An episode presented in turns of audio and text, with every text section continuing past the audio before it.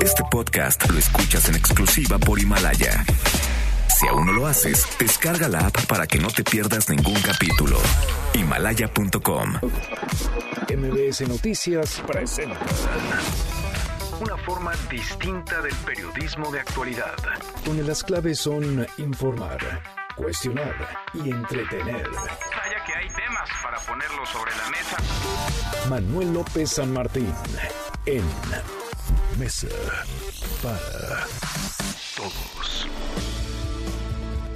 Miércoles, miércoles 20 de noviembre, mitad de semana, miércoles eh, revolucionario, miércoles de desfile. Hay muchísima información, la hora en punto movida, muy movida esta tarde. Soy Manuel López San Martín, acaban de estar como todos los días, como todas las tardes. Todas las voces, todas en esta mesa para todos. Justo ahora sí se lleva a cabo el desfile militar. Antes hubo una ceremonia en la que el presidente López Obrador hizo entrega de condecoraciones, de ascensos de las Fuerzas Armadas. Uno, por cierto, uno de los reconocimientos fue para el eh, piloto del avión que trajo de Bolivia hacia México, Evo Morales, hace poquito más de una semana. Sobre Evo Morales hay notas, salió hoy el expresidente de Bolivia, convocó a crear una comisión de la verdad sobre las pasadas elecciones presidenciales. Hoy le tendré la tercera parte de la charla, la conversación que sostuvimos con Evo Morales hace unos días, una plática en la que hablamos un poco de todo, el golpe de Estado, claro, pero su opinión sobre Donald Trump, sobre Nicolás Maduro, qué piensa el presidente López Obrador, por qué elegir México para asilarse, cuánto tiempo estaría en nuestro país, qué tanto le urge volver al suyo, a Bolivia, estaría uno dispuesto a participar en próximas elecciones, por qué se religió tantas veces, por qué este afán de perpetuarse o de mantenerse en el poder, es parte de lo que le preguntamos. Mucho que poner sobre la mesa esta tarde, arrancamos con las voces y las historias de hoy. Las voces de hoy. Luis Crescencio Sandoval, general secretario de la Defensa Nacional. En nuestro diario desempeño, los militares de tierra, aire y mar no buscamos beneficios personales ni protagonismos, lo hacemos por el bien de México. Olga Sánchez Cordero, secretaria de Gobernación. Eh, Los diputados seguramente tomarán sus decisiones para ver cómo pueden o entrar a la, a la Cámara o tener y acordar alguna sede alterna. Lo que sí es un hecho es que no nos vamos a dejar presionar. Carlos Salazar Lomelín, presidente del Consejo Coordinador Empresarial. Yo creo que es muy bueno que el gobierno se haya impuesto el objetivo de no seguir repartiendo dinero. Entonces el hecho de que haya aguantado y haya dicho de ninguna manera les van a dar un recurso nada más porque toman el palacio, creo que es una buena señal.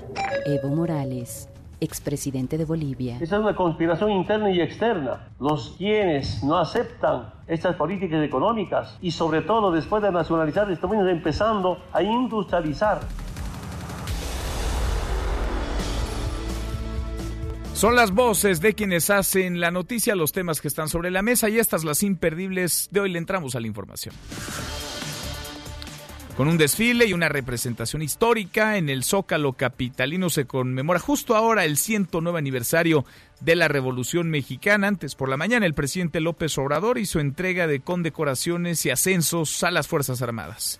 Hoy no hubo, por cierto, hoy no hubo conferencia mañanera, se guardó el presidente para esta ceremonia y este desfile. En ese mismo evento, el del presidente López Obrador, estuvo el secretario de la Defensa, Luis Crescencio Sandoval. Él refrendó la lealtad del ejército al proyecto del presidente. En este desfile participan cientos de contingentes militares, civiles, así como 2.700 caballos. Bueno, y tome sus precauciones. El desfile partió de Avenida José María Pino Suárez, pasa por Plaza de la Constitución, 5 de mayo. Eje central Lázaro Cárdenas, Avenida Juárez, Avenida Paseo de la Reforma y va a arribar por la tarde, en un par de horas más, al Campo Marte. Hay interrupciones en el servicio del Metrobús en las líneas 1, 3, 4 y 7. El servicio se va a restablecer después de las 3. Y a quienes no dejaron ver el desfile fue a los grupos campesinos que desde hace más de una semana mantienen cercada y bloqueada la Cámara de Diputados en protesta por mayor presupuesto para el sector. Por la mañana se enfrentaron con policías quienes instalaron un cerco en Avenida Congreso de la Unión ante la amenaza principalmente de Antorcha Campesina de marchar hacia el Zócalo. Y los campesinos se reunieron con Arturo Medina, subsecretario de Gobierno de la Ciudad de México, quien les propuso instalar un templete para que participen o vean el desfile, pero estos eh, lo rechazaron. Un grupo de campesinos logró llegar al Zócalo e intentan quitar vallas para irrumpir en el desfile. Por su parte, los diputados pospusieron otra vez el debate y la aprobación del presupuesto de egresos para este viernes. Van tarde, tardísimo ya. El presupuesto debía aprobarse a más tardar el viernes de la semana pasada, viernes 15 de noviembre. Habían citado a sesión para hoy miércoles, pero no hay acuerdo y por tanto tuvieron que aplazar de nuevo la sesión. Por la mañana, la secretaria de Gobernación, Olga Sánchez Cordero, habló del tema. Esto dijo. Eh, los diputados seguramente tomarán sus decisiones para ver cómo pueden o entrar a la, a la Cámara o tener y acordar alguna sede alterna. Entonces ellos decidirán en su momento. Pero lo que sí es un hecho es que no nos vamos a dejar presionar.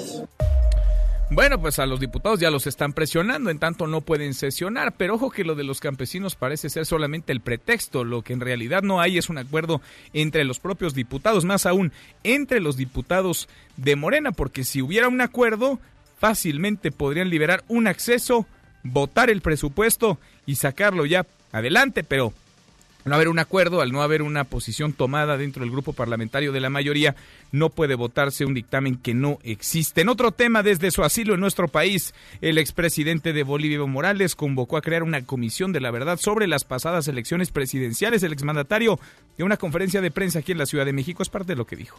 Esa es una conspiración interna y externa. Los quienes no aceptan estas políticas económicas y sobre todo después de nacionalizar estamos empezando a industrializar. Estamos invitando a algunas instituciones, organismos internacionales, así como el hermano Papa Francisco, la Iglesia Católica, Naciones Unidas y otros, para que haya una comisión de la verdad sobre la elección del 20 de octubre.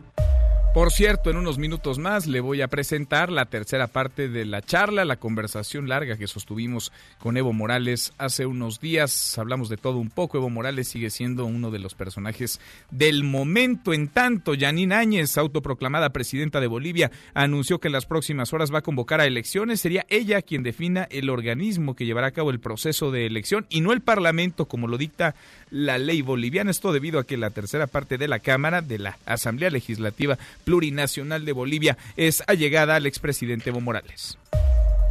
Por cierto, Áñez autorizó la salida del país de Valis Morales Alvarado. Ella es hija de Evo Morales, quien se encuentra aislada en la Embajada de México en La Paz. Espera que llegue a nuestro país en los próximos días u horas.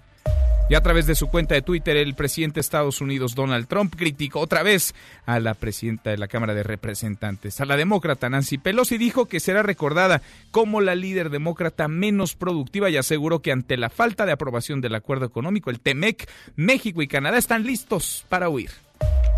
Y en la buena de hoy, porque también hay buenas, la UNAM capacitará a su personal para atender actos de violencia. Adrián Jiménez, Adrián, cuéntanos cómo estás. Muy buenas tardes. Buenas tardes, Manuel. Un saludo afectuoso para ti y el auditorio. El rector de la UNAM, Enrique Graue, prepara en coordinación con el sindicato de la universidad un proyecto para capacitar al personal de vigilancia y pueda enfrentar situaciones de violencia y emergencia en Ciudad Universitaria. Así lo informó Leonardo Lomelí, secretario general de la institución. El funcionario universitario descartó que se busque chocar con grupos vandálicos pues el objetivo, dijo, es salvaguardar la integridad de la comunidad universitaria. Escuchemos. Sí, tendrán que ceder algo de defensa personal, pero la idea no es propiamente enfrentarse con estos grupos, porque pues no sería el caso, sería más bien tratar de salvaguardar a los, a los universitarios y tratar de, aislar estos grupos. Yo creo que ese sería el entrenamiento que recibimos. Lomeli Vanegas explicó que para este propósito será necesario contratar a nuevo personal cuyas características principales sean tener buena condición física y ser menores de 40 años. El secretario general de la UNAM agregó que la capacitación podría iniciar en enero de 2020 y existe la posibilidad que haya apoyos de instancias como la Fiscalía General de la República, la Secretaría de Seguridad Ciudadana e incluso la Guardia Nacional, informó Adrián Jiménez. Manuel López San Martín es el anfitrión de esta mesa para todos. Lo bueno, lo malo y lo feo. Lo bueno, esta tarde de miércoles, mitad de semana, es miércoles de aniversario de la Revolución Mexicana, el 109 aniversario, es miércoles de desfile, miércoles 20 de noviembre. Lo bueno, se lleva a cabo este desfile conmemorativo del 109 aniversario de la Revolución. Lo malo es que trató de ser saboteado por una mm, veintena de personas, integrantes de organizaciones campesinas que tienen bloqueada desde la semana pasada la Cámara de Diputados, terminaron enfrentándose con policías en el centro histórico. Lo feo pues lo feo es que también estos mismos grupos han saboteado la aprobación del presupuesto para el próximo año. Los diputados van tarde, el presupuesto debería haber salido ya, ya se tendría que haber aprobado y la Cámara sigue secuestrada.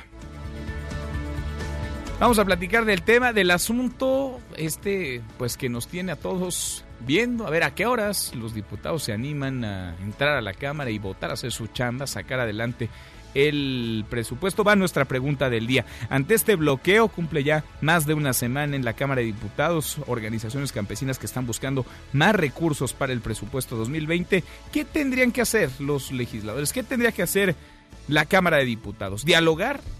¿Ceder? ¿U ordenar? desalojarlos. Opine con el hashtag Mesa para Todos. Abiertas ya nuestras vías de comunicación. El WhatsApp 5524 99125. Viene el teléfono en cabina 5166 1025. Pausa. Estamos arrancando esta mesa, la Mesa para Todos. Infórmate también vía Twitter. Arroba M. López San Martín. Llámanos. Teléfono en cabina 5166 1025. Este podcast lo escuchas en exclusiva por Himalaya. Este es su archivo muerto en Mesa para Todos. Carlos Arias Navarro, presidente del gobierno español, anuncia la muerte del dictador y caudillo Francisco Franco, quien gobernó España a sangre y fuego durante 36 años, 20 de noviembre 1975. Españoles, Franco ha muerto.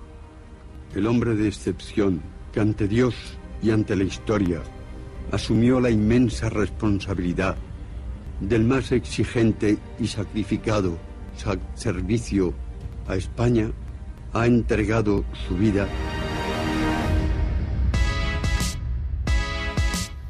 Seguimos, volvemos a esta mesa, la mesa para todos. Eh, organizaciones campesinas mantienen su bloqueo a las afueras de la Cámara de Diputados. Hoy algunos de los integrantes de estas organizaciones buscaron irrumpir en el desfile del 20 de noviembre, el desfile en conmemoración del 109 aniversario de la Revolución Mexicana. ¿Cómo se pusieron los ánimos, las cosas? Juan Carlos Alarcón, Juan Carlos, ¿cómo estás? Muy buenas tardes.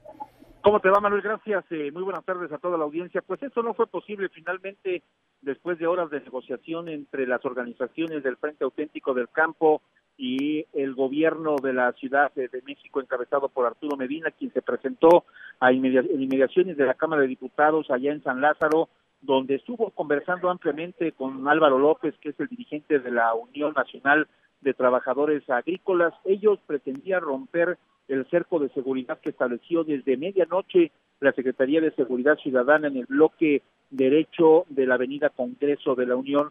Pero no solamente fue una formación estratégica de la policía, porque se reforzó este cinturón de seguridad con tres puntos más sobre la Avenida Congreso de la Unión. Incluso llevaron a cabo cortes a la circulación desde la Avenida del Taller hasta Ciudad y Robiosa, todo este punto con extrema vigilancia por parte de la policía capitalina. El objetivo era impedir justamente que los campesinos, que las organizaciones agrícolas avanzaran hacia el primer cuadro de la Ciudad de México para incorporarse al desfile conmemorativo por el 109 aniversario de la Revolución eh, eh, Mexicana. Por esa razón te comento que no fue posible que estas organizaciones llegaran finalmente y se incorporaran a este desfile, ya que la, la policía capitalina no lo permitió pero una comisión de aproximadamente 15, 15 representantes de las diversas organizaciones eh, jornaleras, pues se trasladaron al primer cuadro de la ciudad con la intención, desde luego, de penetrar o de ingresar a esta, eh, pues a este evento oficial. Sin embargo, tampoco le fue posible, ya que los encapsuló personal de seguridad eh, ciudadana. Ellos ingresaron a pues a una mesa de diálogo con autoridades del gobierno de la ciudad en tanto los el resto de los eh, integrantes de estas organizaciones agrícolas permanecen en plantón afuera de la Cámara de Diputados, donde justamente Arturo Medina, el subsecretario de Gobierno de la ciudad, mencionó que les permitirían eh, pues presenciar el desfile, más no incorporarse en esta manifestación. Escuchemos de qué modo se los dijo. Venimos a golpear a nadie, no queremos ni buscamos confrontarnos con los campesinos ni con ningún ciudadano de la ciudad. Esa no es la política del gobierno, ni federal ni de la ciudad. ¿Por qué no, no, ¿por qué no revisa, la, revisa la propuesta que le hicimos? Eh, platiquémosla y... A mí no me has hecho ninguna... Ah, bueno, pues la, la propuesta se la hice a través de los compañeros de la Junta es que podamos conciliar un espacio para que ustedes marchen, que puedan desarrollar la actividad y que... A ver, secretario, ¿no podemos ir a ver el desfile? Sí, el desfile sí, claro que sí, como, todo, como todas las personas. Así es, podemos ir a ver el desfile, pues de esta manera se les permitió a la comisión venir a testiguar cómo inició este desfile que inició, por cierto, a las 12.40 del día, pero ahora se encuentran en una mesa de diálogo y definitivamente pues esta movilización que incluso se apreciaba que terminaría en algún incidente de violencia no sucedió, no ocurrió. Los campesinos continúan en plantón en la Cámara de Diputados, Manuel. Ahí siguen y a ver quién los mueve, porque no se van, han dicho, hasta que no les den lo que están pidiendo, más dinero, más recursos para el próximo año. Gracias, Juan Carlos. Al muy buenas tardes. Muy buenas tardes, sigue el plantón. Más de una semana llevan ahí a las afueras apostadas organizaciones campesinas, bloqueando todos los accesos. Y el presupuesto tarde. ¿Por qué? Porque no hay acuerdo. El presupuesto tendría que haberse aprobado. A más tardar, fecha máxima, el 15 de noviembre, es decir, el viernes pasado. Hoy los diputados iban a sesionar. Bueno, ya tuvieron que cancelar otra vez la sesión, la mandaron al viernes y a ver si entonces hay arreglo, a ver si entonces hay acuerdo, a ver si entonces pueden votarlo. Hemos venido privilegiando el gasto en bienestar social, el gasto en seguridad, eh, una serie de apoyos fiscales para, para Pemex. Que haya presupuesto y se incremente para el campo mexicano, mantendremos este plantón indefinido para ser escuchados. Y hay protestas porque quieren que sea como antes, como lo digo en las plazas. No, primo hermano, ya eso ya se acabó. No tienen un compromiso con el presidente, tienen un compromiso con sus electores. No hay, no hay, no hay. No se va a entregar dinero a organizaciones las organizaciones que nos dejen regresar para poder darle a México un presupuesto. El campo ya no aguanta, ya estamos hasta la madre, porque la gente estaba hasta, hasta el borrete del pasado y ustedes van llegando y siguen cometiendo los mismos errores. Él dice hay voluntad pero no hay dinero, nosotros decimos hay dinero pero no hay voluntad. No hay acuerdo todavía para liberar la Cámara. Que ellos ofrecían que dejáramos que el presupuesto se apruebe actual, que después ellos se convertirían en gestores nuestros para bajar recursos. Nosotros decimos que no necesitamos vejigas para nadar. Que si ellos quieren entrar a sesionar, pues se van a chingar porque nosotros no nos vamos a quitar de la puerta. Eh, los diputados seguramente tomarán sus decisiones para ver cómo pueden o entrar a la, a la Cámara o tener y acordar alguna sede alterna. Entonces ellos decidirán en su momento. Pero lo que sí es un hecho es que no nos vamos a dejar presionar. En todas las manifestaciones que he participado con los campesinos e indígenas, no se ha roto ni un vidrio, como dice el presidente. No hay, no hay. No hay, dice el presidente López Obrador, no hay, no hay y no hay. Esto a las peticiones de las organizaciones campesinas que, insisto, llevan prácticamente 10 días a las afueras de San Lázaro. Ya perdí la cuenta, Angélica, Angélica Melín. ¿Cuántas sesiones han cancelado los diputados? ¿Cuántas veces han pospuesto esta que tendría que ser una sesión clave, fundamental, la del presupuesto, la votación del presupuesto para el próximo año? Angélica Melín, ¿cómo estás? Buenas tardes. Hola Manuel, muy buenas tardes. Con el gusto de saludarte y también de saludar al auditorio. Este es el décimo día de bloqueos aquí en la Cámara. Esto inició el lunes de la semana pasada y bueno, pues desde entonces hasta esta fecha, eh, pues han perdido prácticamente tres, cuatro sesiones.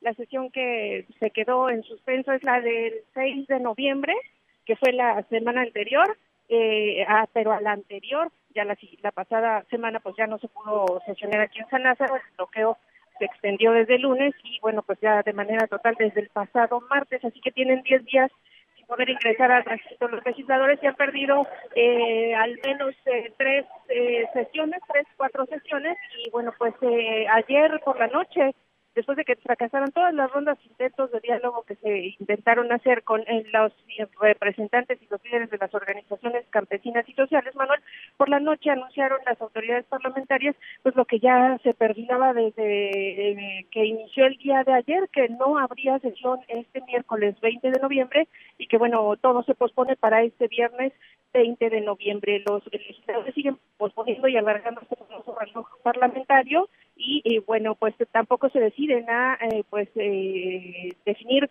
una sede alterna. Insisten en que la sesión se tiene que realizar en este lugar en el Palacio Legislativo de San Lázaro sobre todo por la votación en el tablero y lo complicado que resulta tomar una una votación de 500 legisladores tarda aproximadamente una hora, una hora y media, una sola votación, y por eso insisten en que el viernes ahora sí van a trabajar aquí. El plantón sigue en pleno, Manuel incluso se ha reforzado en estos momentos, pues eh, integrantes de estos grupos que bloquean la Cámara, el Frente Auténtico del Campo y el Movimiento Antorchista han renovado a sus cuadros aquí en el plantón, hay gente que está pues relevando a las personas que están aquí apostadas desde la semana pasada y no hay ningún viso de que los manifestantes se quieran quitar y mucho menos el día de ayer que fracasó el intento de diálogo, pues han dicho y reiterado las organizaciones campesinas que pues no, ellos no se mueven y están dispuestos a aguantar el tiempo que sea necesario, un año, dos años, el tiempo que los diputados quieran, hasta que eh, pues eh, se pueda resolver sus demandas de presupuesto. Así que bueno, pues tres, cuatro sesiones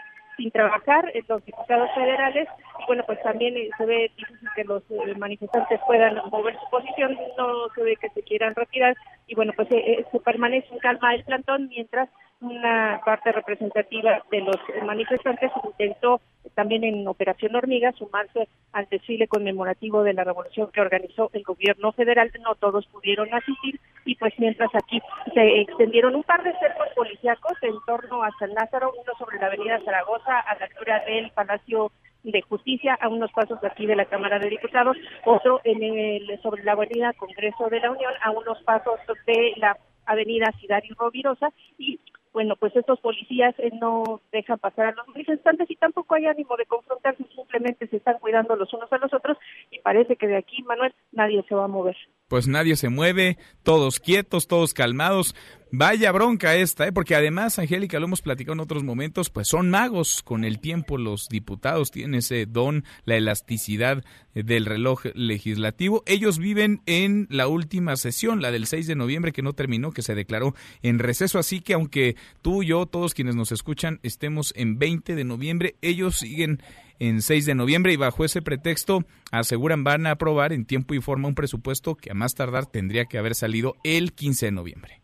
Así es, Manuel. Incluso ayer el coordinador parlamentario de Morena, Mario Delgado, decía que no hay ningún problema si no se sesiona esta semana, la que viene, las que vienen, porque pues el tiempo que toman como válido los legisladores es el 31 de diciembre. Si para ese momento no se ha aprobado el presupuesto, pues ahí ya se estarían preocupando, pero realmente no les apura eh, pues resolver esta, esta problemática y este atorón que tiene el presupuesto. Qué cosa. Gracias, Angélica. A ti, Manuel, hasta luego. Hasta muy pronto. El jueves de la semana pasada, lo recuerdo muy bien, platicamos en esta mesa para todos con la presidenta de la Cámara de Diputados, con Laura Rojas. Nos aseguró que al otro día, es decir, el viernes 15, y fueron sus palabras textuales, va a sesionar la Comisión de Presupuesto para aprobar el dictamen. Bueno, pues o no estaba bien informado, de plano usted y a mí nos mintió porque eso no sucedió. Y no tanto por las organizaciones que sí están a las afueras, protestan, mantienen secuestrada, cercada a la Cámara de Diputados, es por la grilla que se descontroló al interior de Morena. Tenía muchos años que un presupuesto no se aprobaba a destiempo. Bueno, pues por primera vez en 15 años el proyecto de egresos va a salir tarde y es una mala señal. ¿Por qué? Pues porque el presidente López Obrador tiene mayoría en la Cámara de Diputados. Este es el primer paquete económico que elaboró su gobierno de principio a fin y las grillas internas, las grillas en Morena, no han permitido que se apruebe en tiempo y forma y podrán pretextar, argumentar lo que quieran los diputados de ese partido. La realidad es que ya van a destiempo, van tarde, ya incumplieron. Casi llegamos a la media, a la hora con 26. Pausa y volvemos con un resumen de lo más importante del día. Esta mesa, la mesa para todos. No te levantes. Podrías perder tu lugar en la mesa para todos. Con Manuel López San Martín. Regresamos. Este podcast lo escuchas en exclusiva por Himalaya. Gracias por acompañarme en este viaje. El Papa Francisco inicia visita a Tailandia. Francisco arriba a Bangkok, la capital tailandesa, en la primera etapa de una gira por Asia que lo llevará también a Japón, durante la cual abogará por el diálogo interreligioso y la eliminación de las armas nucleares.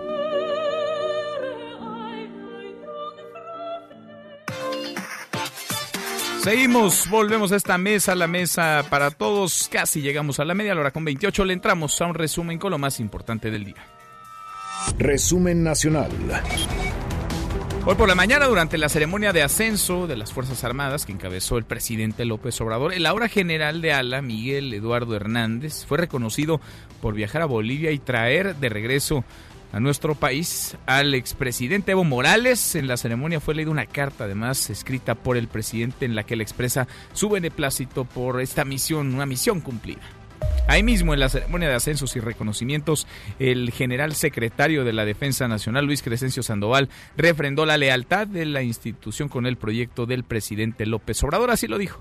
En nuestro diario desempeño, los militares de tierra, aire y mar no buscamos beneficios personales ni protagonismos, lo hacemos por el bien de México. Señor presidente, en su gobierno se nos han encomendado nuevas tareas. Tenga la seguridad de que los soldados y marinos nos sentimos orgullosos y honrados de que así sea. Y las hacemos porque sabemos que esos esfuerzos están encaminados a la transformación de México que usted dirige. Respaldamos su proyecto de gobierno con lealtad, profesionalismo y honestidad.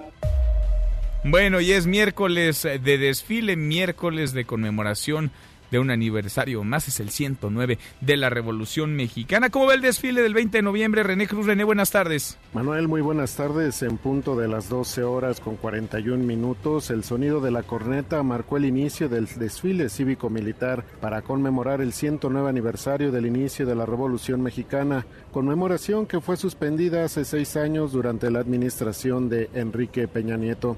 A pesar de ser un día laboral, cientos de personas eh, pues no dejaron pasar la oportunidad y se dieron cita en las calles del primer cuadro de la ciudad para presenciar este desfile, aunque el número de asistentes es mucho menor a las personas que acuden a la parada militar del 16 de septiembre. El desfile tendrá la misma ruta del que se realiza el 16 de septiembre, es decir, desde el Zócalo hasta el Auditorio Nacional con 8 kilómetros de longitud, trayecto que recorrerán 915 elementos de la Sedena y de la Armada de México, así como agrupaciones civiles con la representación de 50 personajes históricos, además de mil efectivos a caballo y otros 1.500 de agrupaciones ecuestres de los estados. Manuel, el reporte que tengo. Muy buenas tardes. Muy buenas tardes. Gracias, René. Muy buenas tardes a mi compañero René Cruz. El PAN está pidiendo, vaya, desde que fue nombrada el otro día, no sé, está la renuncia de Rosario Piedra Ibarra a la presidencia de la Comisión Nacional de los Derechos Humanos por ocultar, dice, su cargo como consejera nacional de Morena. Y es que la constitución, la ley es muy clara quien haya ostentado un cargo de dirección de un partido en el último año no puede presentarse, no puede contender, no puede ser elegida titular de la Comisión Nacional de los Derechos Humanos. Cuéntanos, Oscar, ¿cómo estás, Oscar Palacios? Buenas tardes. Manuel, buenas tardes. Senadores del Partido Acción Nacional denunciaron que Rosario Piedra mintió al Senado de la República, pues firmó bajo protesta de decir verdad un documento donde como candidata a la CNDH manifestó no haber desempeñado cargo partidario alguno. En conferencia de prensa, la senadora Kenia López Rabadán recordó que Rosario Piedra se ha desempeñado como consejera nacional de Morena por lo que le pidió que renuncie a la Comisión Nacional de los Derechos Humanos. No podemos permitir que esto suceda. Morena debe de reconocer el error que cometió la semana pasada. Y la señora Rosario Piedra debe de renunciar al cargo de presidenta de la Comisión Nacional de Derechos Humanos. No solo porque se robaron dos votos en su elección, no solo porque violaron la Constitución, sino además porque ella le mintió a los senadores de este país. Cabe señalar que los senadores del PAN presentaron un juicio para la protección de los derechos político-electorales del ciudadano ante el Tribunal Electoral del Poder Judicial de la Federación, esto a fin de impugnar el procedimiento de designación de Rosario Piedra como titular de la CNDH. Manuel es el reporte. Buenas tardes. Buenas tardes, gracias Oscar. Mi compañero Oscar Palacios y Alejandro Encinas, el subsecretario de Derechos Humanos de Gobernación, se pronunció sobre el rechazo de gobernadores y alcaldes del PAN, todos los gobernadores y alcaldes del PAN, que no reconocen a Rosario Piedra Ibarra como presidenta de la CNDH. Esto dijo Encinas. Pues va a ser un debate interesante porque eh, pueden incurrirse en violaciones y desacato a la ley. Yo creo que la ruta en nuestro país no es la fractura y la división de las instituciones, mucho menos la violación a la ley. Yo creo que hay que trabajar juntos. sigue calientito y seguirá ese asunto, el de Rosario Piedra Ibarra. Hasta aquí el resumen con lo más importante del día. Gibran Ramírez Reyes en Mesa para Todos. Gibran, Gibran Ramírez Reyes, académico. Qué gusto saludarte, querido Gibran, secretario general de la Conferencia Interamericana de Seguridad Social. ¿Cómo estás? ¿Qué onda, Manuel? ¿Todo bien? ¿Tú qué tal? Bien, oye, pues sigue este asunto y parece que va a continuar el de Rosario Piedra Ibarra, la Comisión Nacional de los Derechos Humanos. Hay un tema ahí que parece pues eh, le está dando rédito a alguien, rédito político, hablo del PAN, y hay un asunto que no termina de ser explicado por quienes participaron en la votación, en la elección, en la designación de Rosario Piedra Ibarra y por ella misma. Gibran, ¿cómo ves las cosas? Sí, yo creo que no sé si el rédito sea político para el PAN. Eso, hay un rédito mediático, pero no veo el rédito político, por lo menos porque su militancia histórica ha apreciado siempre el ser una oposición leal y jugar con el Estado de Derecho. Y lo que se está haciendo ahora es un esfuerzo de desinstitucionalización, de repudiar los mecanismos cuando las instituciones no los consideran en el acuerdo político para formarse. No tenían ningún problema con repartir el INE entre dos y medio, con repartir los órganos del Senado entre dos y medio, con repartir la Comisión de Derechos Humanos.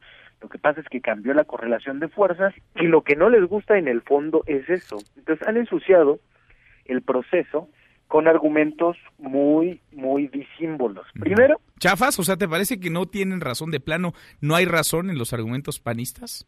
Yo creo que hay una hay un señalamiento eh, válido que tiene que examinarse sobre eh, la cualidad de dirigente de un consejero nacional o no. Pero todo lo demás me ha parecido pura vacilada. Es que fíjate, primero dicen que Monreal metió eh, dos votos de más. Después que se robó dos votos.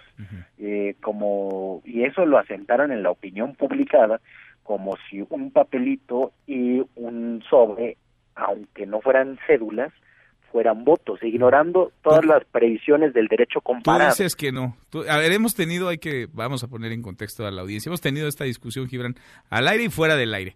Tú dices que depositar un hoja en blanco o un sobre o algo en una urna que está puesta ahí en el Pleno del Senado para una votación no es emitir un voto, no debe ser contabilizado. Así es, ahí eh, el derecho al voto, por ejemplo, de todos los ciudadanos, se instrumenta mediante la manifestación de una voluntad. Para contar esa voluntad en elecciones federales, para la votación total válida, no se consideran, por ejemplo, los votos nulos y mucho menos las abstenciones, porque hay que instrumentar de alguna manera el voto. Ahora, en derecho parlamentario esto es todavía mucho más estricto.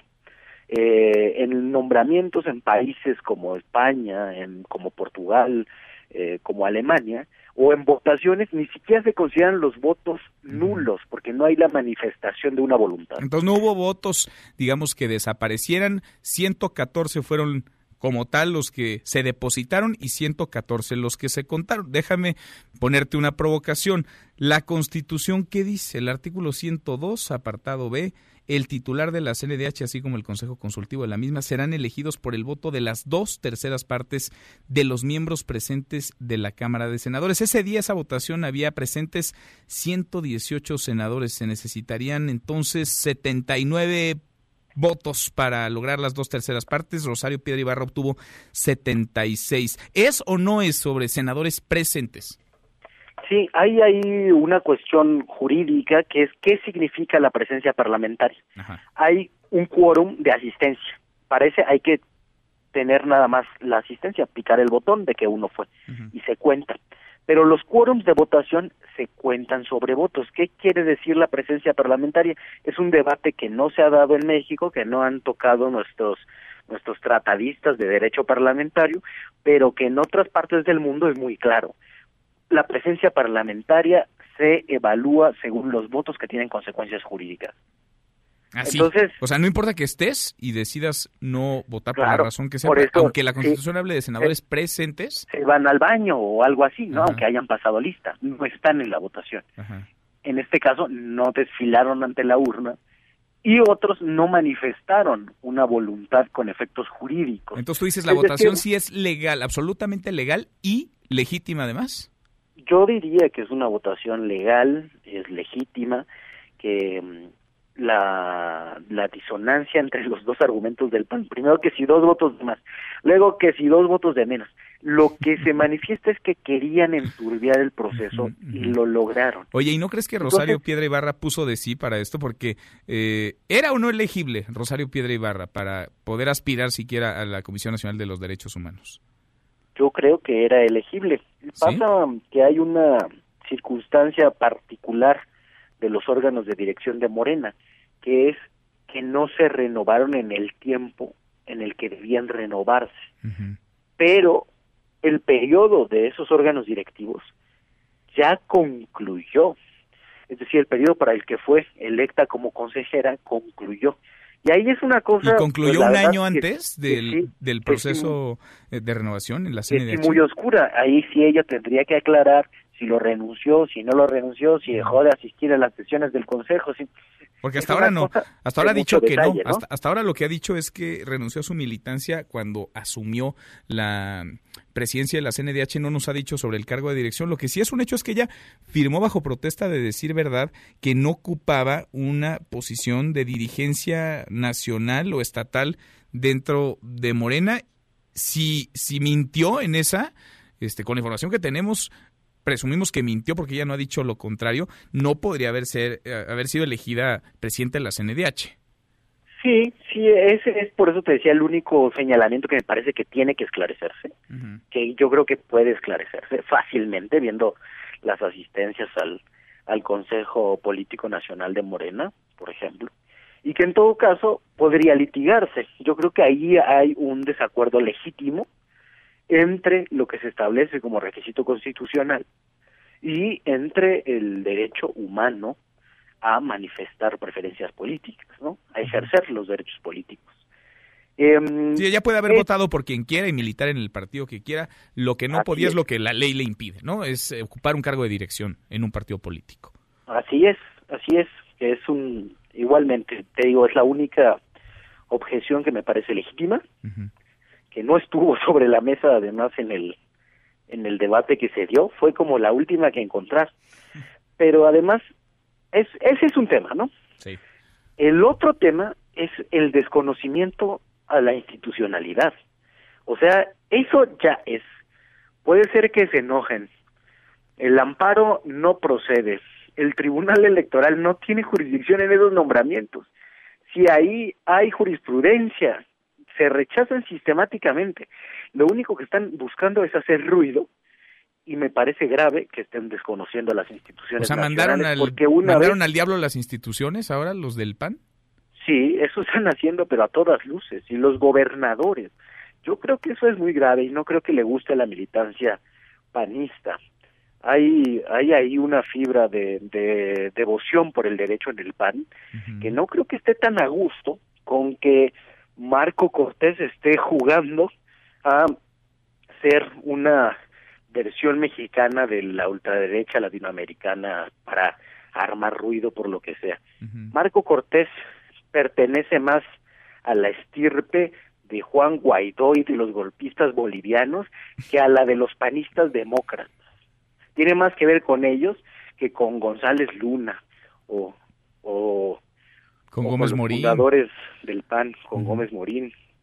Sí, no tiene nada que ver. De plano, de plano. Oye, a ver, Gibran, pero esta es, esta es una parte de la discusión, ¿no? La otra es la forma. ¿Qué te, ¿Qué te pareció la forma en la que llega Rosario Piedra Ibarra, asume, toma protesta con un senador por Morena levantándole la mano y con otros senadores a dos metros, pues agarrándose a jaloneos, incluso uno de ellos, Gustavo Madero, tirado en el piso. ¿Qué te parece ese momento. ¿Tú crees que Rosario Piedra Ibarra debió haber tomado protesta del cargo en esa circunstancia, en esa convulsa situación? No, la verdad es que ahí Monreal pecó de ingenuo. Quiso despresurizar el proceso y entonces, en vez de que ella tomara protesta después de que se aprobó la votación, le dio aire a los panistas para negociar que si se repetía, que si no se repetía, en lo que organizaban su teatro y su desmadre. Finalmente lo hacen, Madero lo hace con una eh, intención política que es que ser el próximo coordinador de la bancada, porque el actual coordinador se va a ir de, de candidato a su gubernatura. Entonces les dio tiempo para armar todo eso, en vez de una vez cuando se eligió tomarle protesta como debía de ser. Oye, varias eh, senadoras de Morena, pues eh, serían la envidia de algunas defensivas de la NFL, derribaron, porque sí lo derribaron, haya Gustavo Madero. Pues sí, pero es que se puso bien loco, que, que había que hacer, dejarlo tomar el micrófono por la fuerza como estaba intentando.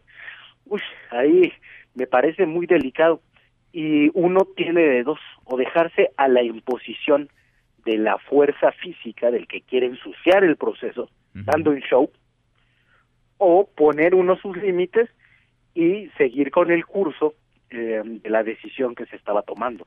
Yo creo la verdad creo que se ha hecho de esto un tema mucho más grande de lo que le correspondía, pero por una intención muy desleal del PAN de ensuciar el proceso. Es decir, ahí no había preocupación ni por la CNDH, ni por los derechos humanos, ni por la Constitución, ni por el reglamento del Senado. Cambiaron sus argumentos de un lado para otro tantas veces como fuera necesario siempre y cuando lo que quedara de manifiesto es que eso era ruidoso, escandaloso. Yo creo que a los medios les gusta mucho eso y por eso seguimos también en el tema. Oye, Gibran, eh, ¿no sería, no hubiera sido más sencillo que se repitiera la votación y listo? Todos, no sé si todos contentos, pero al menos todos conformes con esa votación. Mira, el, el problema de fondo es precisamente que dos senadores del PAN, que no sabemos quiénes son, no acataron la directiva de Marco Cortés. Entonces, lo, por eso pidieron que se repitiera la votación. Monreal accedió. Sí, porque Monreal es uno de, de, los que lo piden, incluso lleva la propuesta al, al, Pleno. Así es. ¿Qué pasó? Y Monreal, uno de los senadores más convincentes, no logró convencer a ninguno de los senadores de Morena. ¿Será, Gibran? Pasó lo siguiente. Lo, eh, yo creo que sí dejó libre la votación que no hizo por convencerlos más, pero por un detalle muy importante, que es que el PAN pidió que se repitiera la votación. Mm. Se acepta, pero piden que se repita con tablero. Y eso está en contra de lo que dicta la ley. Esos nombramientos se hacen secretos para que no se imponga la voluntad corporativa y los senadores puedan votar según conciencia. El PAN quería que votaran en tablero para saber a quién ponerle el dedo, a quién había traicionado a, a ese dirigente lamentable, pequeñísimo, que es Marco Cortés. Entonces, como eso iba en contra de lo que señala la ley, no podía proponerse una votación ilegal.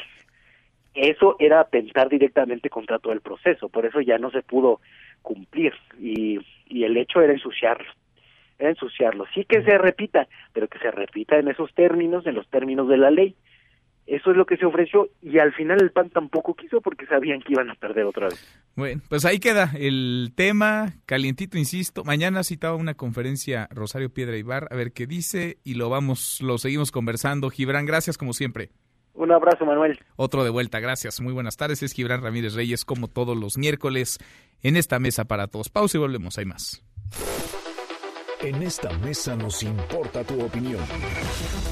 WhatsApp 5524 99 1025. Hashtag Mesa para Todos. Llámanos 5166-1025 o 01800-202-1025. Mesa para Todos con Manuel López San Martín. Aquí todos tienen un lugar. Este podcast lo escuchas en exclusiva por Himalaya. Atención, prevén cuatro marchas en dos alcaldías. Las movilizaciones serán en Cuauhtémoc y Venustiano Carranza. No se descarta la posibilidad de afectación vial por parte de los manifestantes. Se recomienda anticipar su salida.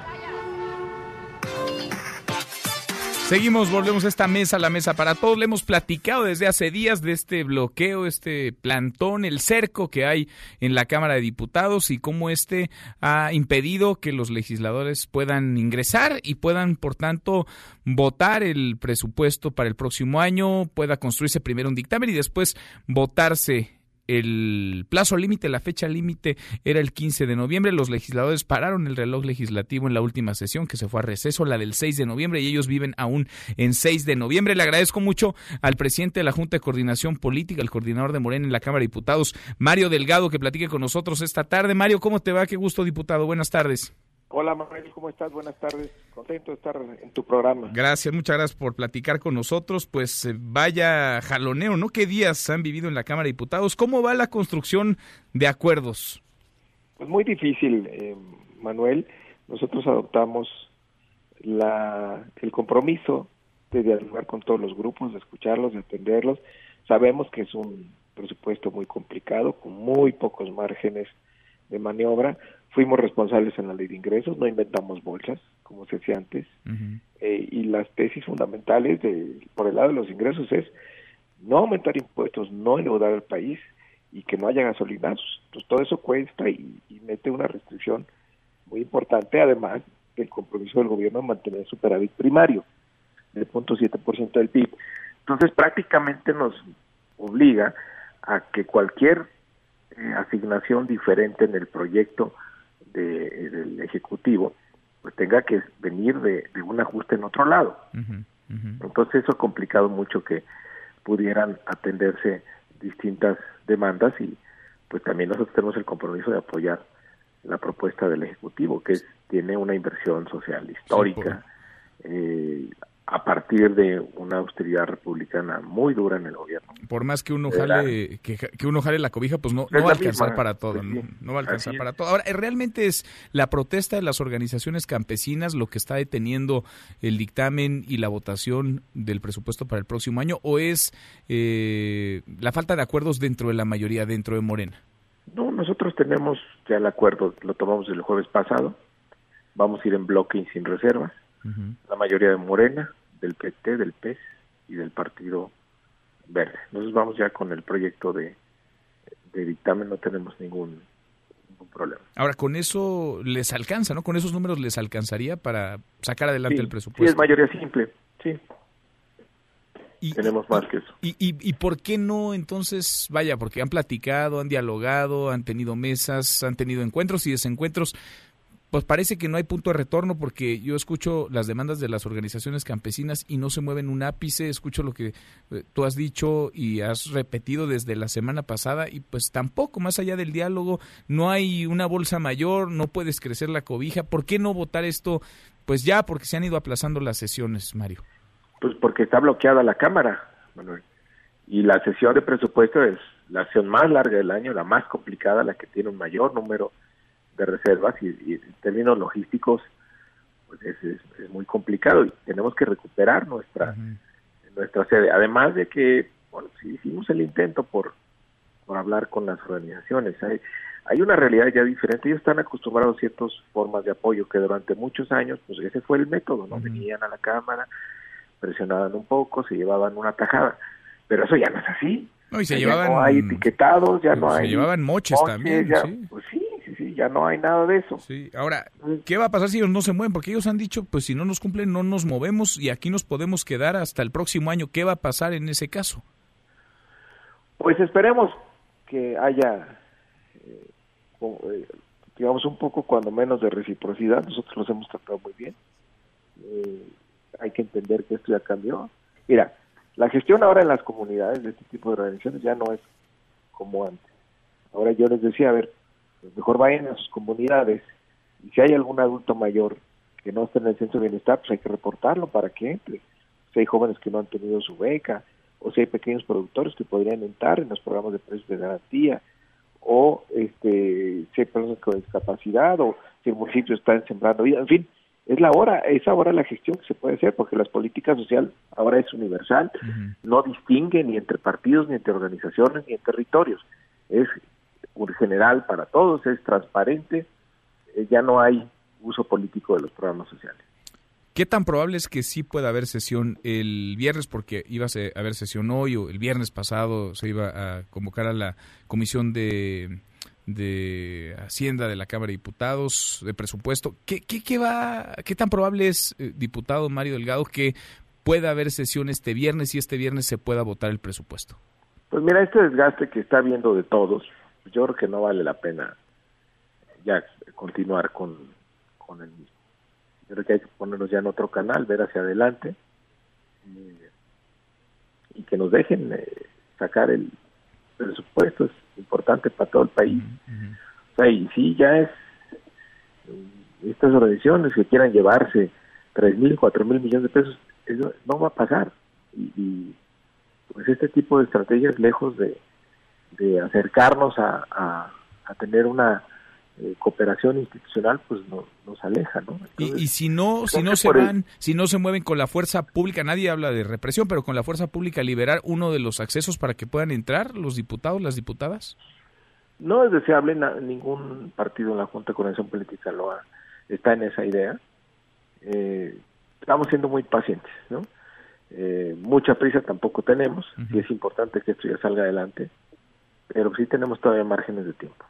Bueno, pues en el camino seguimos platicando. ¿Qué días, qué semanitas está ahí en la Cámara de Diputados? Mario, gracias. pero ahí estamos. Vamos platicando. Gracias, como siempre.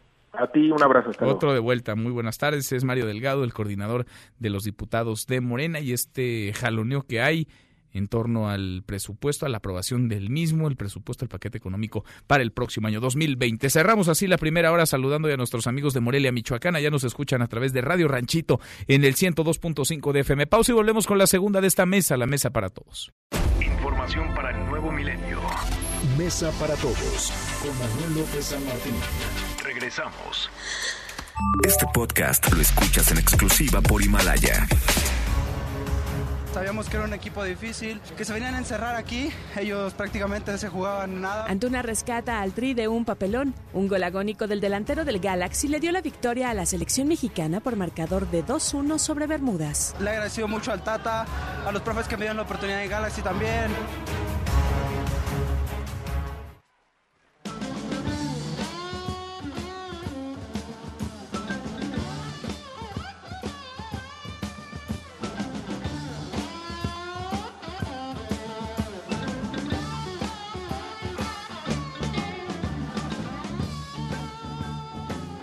Arrancamos esta segunda hora, miércoles, mitad de semana, es miércoles 20 de noviembre, miércoles revolucionario, miércoles de desfile, es la conmemoración 109 de la Revolución Mexicana. Soy Manuel López San Martín. Vamos a revisar las redes, cómo se mueven las cosas en Twitter. De las redes esta mesa, la mesa para todos.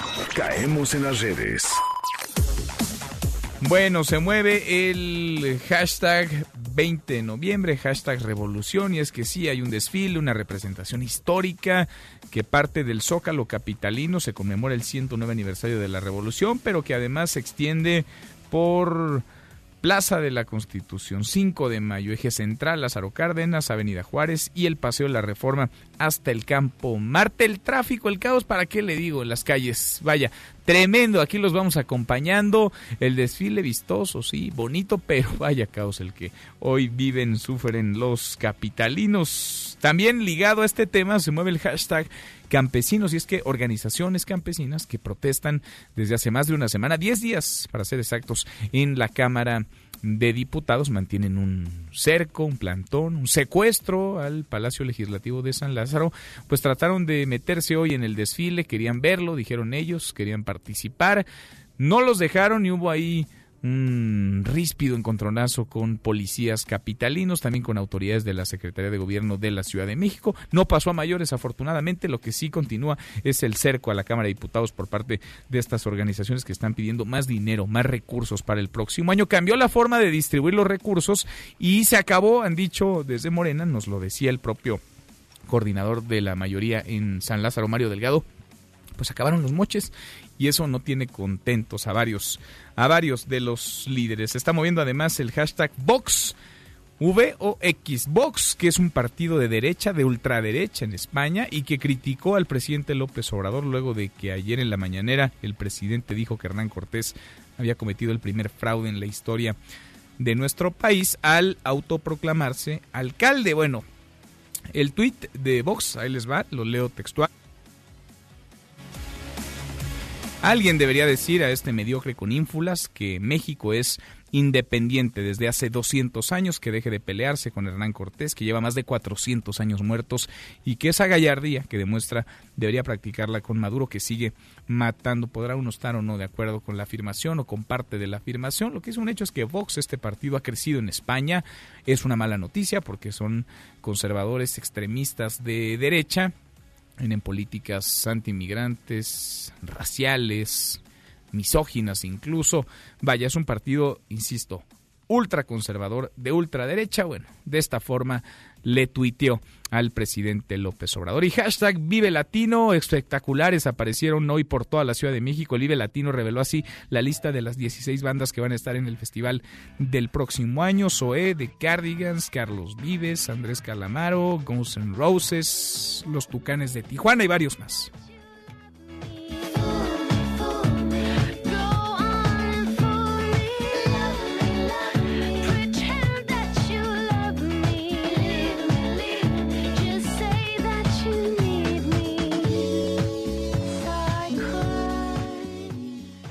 Deportes. Con Nicolás Romay. Querido Nico, qué gusto saludarte, ¿cómo estás? Bien, Manuel, me da gusto saludarte a ti y a toda la audiencia de Mesa para Todos. ¿Qué manera de sufrir?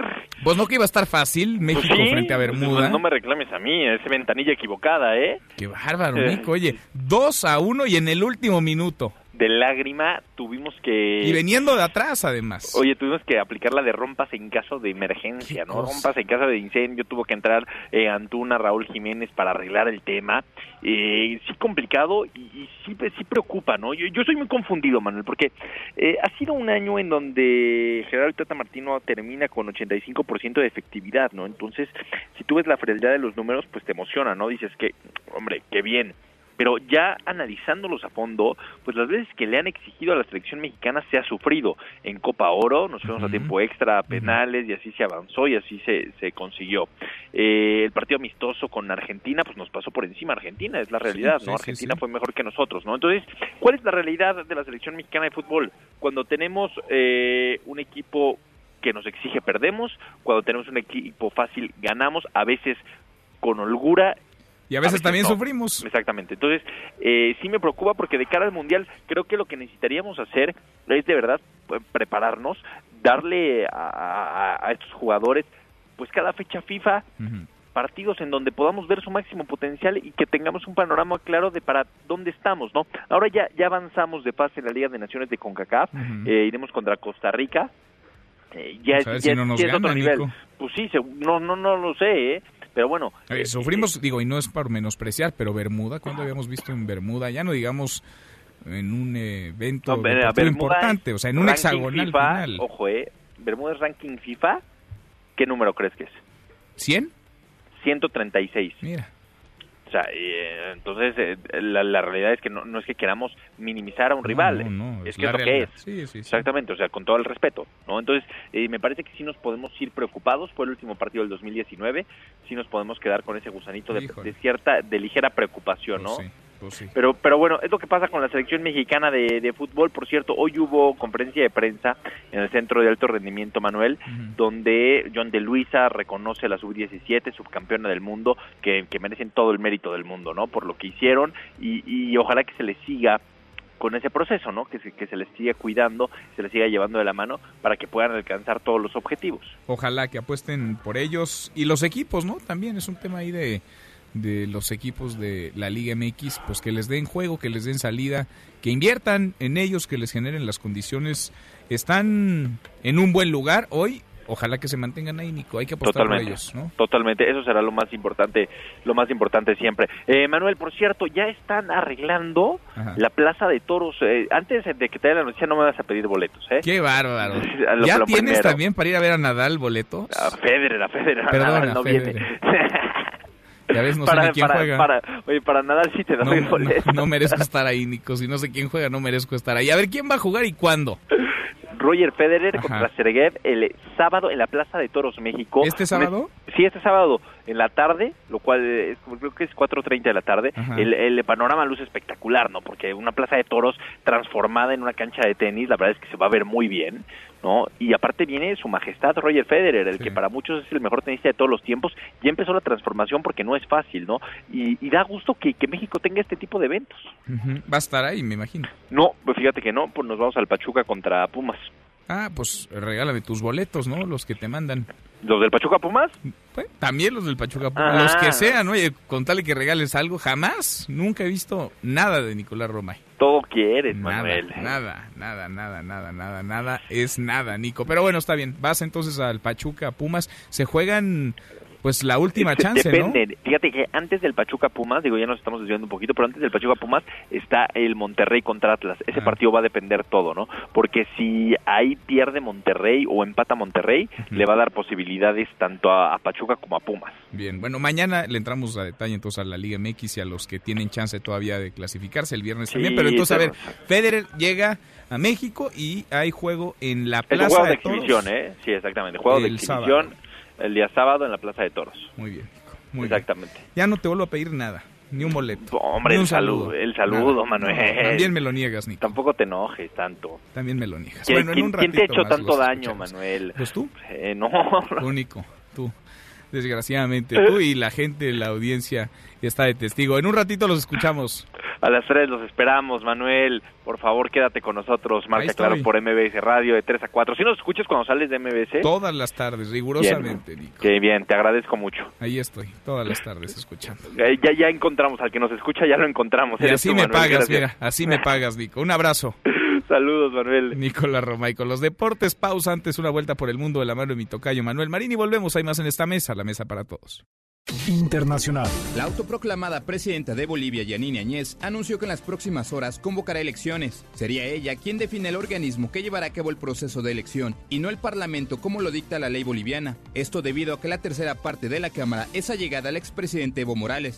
Por su parte, el expresidente Morales convocó a crear una comisión de la verdad sobre las pasadas elecciones presidenciales. Es la voz del exmandatario boliviano quien dio una conferencia de prensa esta mañana desde la Ciudad de México. Esa es una conspiración interna y externa los quienes no aceptan estas políticas económicas y sobre todo después de nacionalizar estamos empezando a industrializar. Estamos invitando a algunas instituciones, organismos internacionales, así como el hermano Papa Francisco, la Iglesia Católica, Naciones Unidas y otros, para que haya una comisión de la verdad sobre la elección del 20 de octubre. Tu opinión cuenta y a nosotros nos interesa. Llámanos del interior de la República al 01800-202-1025. Síguenos en Twitter, arroba M. López San Martín. Hashtag Mesa para Todos. Este podcast lo escuchas en exclusiva por Himalaya. En Mesa para Todos, la información hace la diferencia. Con Manuel López San Martín. Los numeritos del día. Sí, Tlali, ¿sabes qué gusto saludarte? Sí, Tlali, ¿cómo estás? Muy buenas tardes. Hola, Manuel, buenas tardes a ti, buenas tardes también a nuestros amigos del auditorio. Eh, están operando mixtos los principales índices en Wall Street, el Dow Jones Industrial pierde 0.56% en este momento de la jornada. El Nasdaq, que agrupa las empresas tecnológicas, está ganando 0.12% y pierde el S&P BMW de la Bolsa Mexicana de Valores 0.31%. Se ubica en 43.464.67 unidades. En el mercado cambiario, dólar en metanilla bancaria se compra en 18 pesos con 96 centavos, se vende en 19 pesos con 80 el euro se compra en 21 pesos con 55 centavos, se vende en 21 pesos con 58 centavos. Manuel, mi reporte al auditorio. Gracias, muchas gracias, Itlali. Muy buenas tardes. Buenas tardes. El Maratón de Premios HSBC presenta a comprar y a ganar con el Maratón de Premios HSBC. Acumula kilómetros con las compras de tu tarjeta de crédito HSBC del 15 de noviembre de 2019 al 15 de enero de 2020 y cámbialos por increíbles premios. Consulta términos, requisitos de contratación, comisiones y condiciones de la promoción en www.hsbc.com.mx diagonal maratón. Economía y finanzas con Eduardo Torreblanca. Lalo, qué gusto saludarte, ¿cómo estás? Igualmente, me da mucho gusto saludarte y saludar al público por, por supuesto. Dos buenas y una mala en la semana económica del presidente López Obrador. A ver, cuéntanos. ¿Por, dónde quieres que comience? ¿Por la buena o por la mala? La buena, ¿no? La buena, hay dos hay dos. A ver, mira, pues, una de las necesitamos muchas de esas, a ver. Sí, bueno, sí, la podemos grabar y la repetimos mañana. Exacto. Bueno, una buena.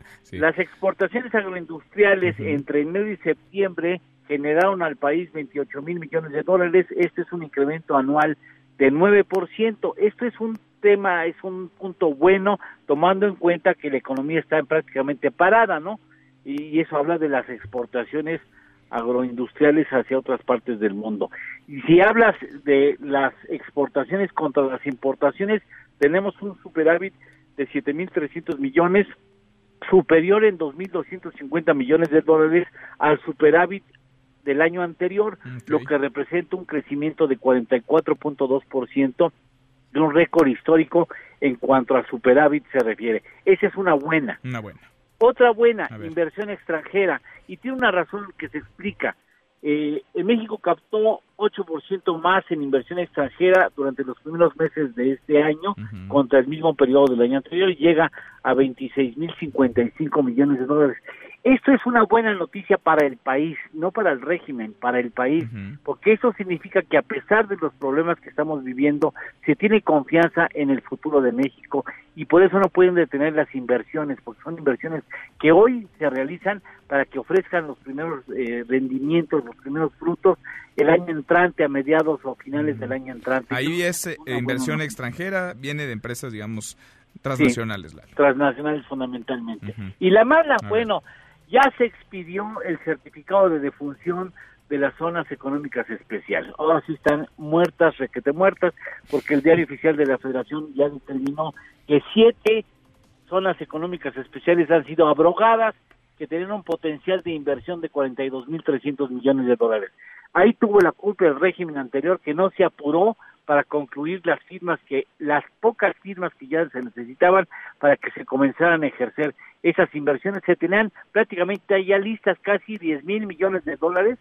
Y que crees por procedimientos burocráticos no se pudieron realizar y este gobierno decidió matarlas como ya vimos el certificado de defunción. Muertas y enterradas entonces, Lalo, las muertas y de muertas, remuertas. Bueno, yo pensé que una de las buenas iba a ser el nuevo libro del presidente López Obrador, que a partir de hoy ya se puede comprar en Amazon en línea, el número 18 de los libros que publica el presidente, pero no, ¿verdad, Lalo? Esa no. Eh, no, no, por el momento. Tendría que leerlo para ver si vale la pena.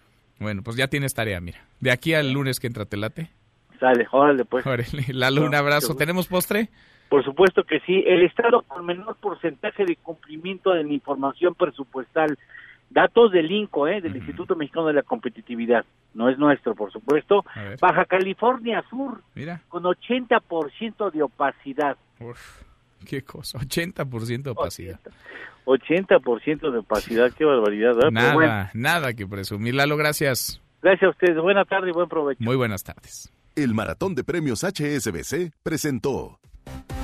Bueno, vamos a ir un corte. Después de la pausa, la entrevista con el expresidente de Bolivia, la charla que tuvimos con Evo Morales. Volvemos, hay más en esta mesa, la mesa para todos. No te levantes. Podrías perder tu lugar en la mesa para todos. Con Manuel López San Martín. Regresamos. Este podcast lo escuchas en exclusiva por Himalaya. En Mesa para Todos, la información hace la diferencia. Con Manuel López San Martín. Seguimos, volvemos a esta mesa, la mesa para todos. Continúa muy activo Evo Morales en nuestro país. Desde su asilo dio una conferencia hoy, habló con los medios de comunicación. ¿Qué dijo Hatsiri? Hatsiri Magallanes, cuéntanos, buenas tardes. ¿Qué tal, Manuel? Buenas tardes. Evo Morales, expresidente de Bolivia, convocó a organismos internacionales, incluso al Papa Francisco, para crear una comisión de la verdad en torno al proceso electoral en el país sudamericano y así lograr la pacificación de aquella nación. En conferencia de prensa desde la Ciudad de México, acusó que su país vive un genocidio que tan solo del pasado lunes al día de hoy van 30 personas muertas, más de 100 heridas y más de mil personas que han sido detenidas, todo esto derivado del golpe de Estado. Estamos invitando a algunas instituciones organismos internacionales, así como el hermano Papa Francisco, la Iglesia Católica, Naciones Unidas y otros, para que haya una comisión de la verdad sobre la elección del 20 de octubre. Morales acusó conspiración internacional en su contra y sin dar fecha, confió en que organismos internacionales le permitan que pronto pueda volver al país sudamericano. Al referirse a la OEA, acusó a Luis Almagro, secretario general del organismo, toda vez que no ha querido entrevistarse con él y aseveró que la organización es golpista. La información que tenemos. Buenas tardes. Buenas tardes, gracias, muchas gracias, Hatsiri. Y ahí le va la tercera parte de la conversación, la charla que sostuvimos hace un par de días con el expresidente de Bolivia, Evo Morales. Platicamos con él de varios temas. En exclusiva conversamos con el expresidente ahora asilado en nuestro país. Esto es parte de lo que nos dijo. Usted, antes de esto, usted tuvo comunicación con el presidente López Obrador, con el canciller de México, Marcelo Ebrard, alguien de su equipo. La Cancillería estaba coordinando permanentemente cómo iba a estar operando. Yo ni tanto, también un vicepresidente, algunos presidentes llamaban, el presidente electo muy ocupado, por, preocupado, por ejemplo, de, de Argentina. Argentina. Bueno, una infinidad de, gente movilizada a nivel internacional. Usted sabía que iba un avión de México, las Fuerzas Armadas, a recogerlo, sabía que estaba en Perú y sabía que iba a aterrizar en Bolivia, pero le negaron entonces en ese momento el permiso de aterrizar. ¿Y qué me dijo el comandante de la Fuerza Aérea? No, el avión militar no entra aquí. general, por favor, ¿cuántas veces ha entrado a esta pista antes de que sea gobierno avión militar de Estados Unidos? ¿Con qué cargamento? ¿Con qué equipamiento? Si cayó el general, habló telefónicamente en una senda de, bosque por una cuestión de seguridad. Y me dijo, ojalá venga un avión privado civil al recoger de Lima y decirte, eso era caer en la boca del lobo. ¿Por qué? Claro, cualquiera, un avión civil, quiero ninguna seguridad. Pero además de eso, canciller me informa, Estados Unidos había ofrecido un avión para que me recoja y que me lleve donde nosotros quisiéramos. Como vamos a ir en avión de Estados Unidos, yo seguro que me hubiera llevado, ¿sabes dónde? A tal vez. Eso pienso, una desconexión total. Y lo peor, saben la delegación que ha ido a recogerme, averiguando el nombre de los pilotos desde Estados Unidos.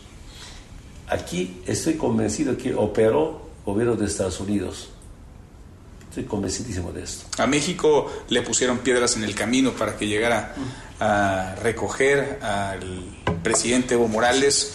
No dejaban aterrizar a la aeronave. Al final de cuentas, aterriza. Lo recogen. ¿Cuál es el ambiente y sobre todo qué pasó las horas antes, la noche en la que pues toda la incertidumbre entre la renuncia de usted a la presidencia y en un avión que estaba desplazándose, tratando de llegar, pero que no arribaba todavía. Nosotros nos fuimos a una senda, Así ha habido total seguridad, eh, bosque adentro, no había ningún problema. Al día siguiente, ya sospechosamente, primero no llegó avión en la mañana por falta de permiso.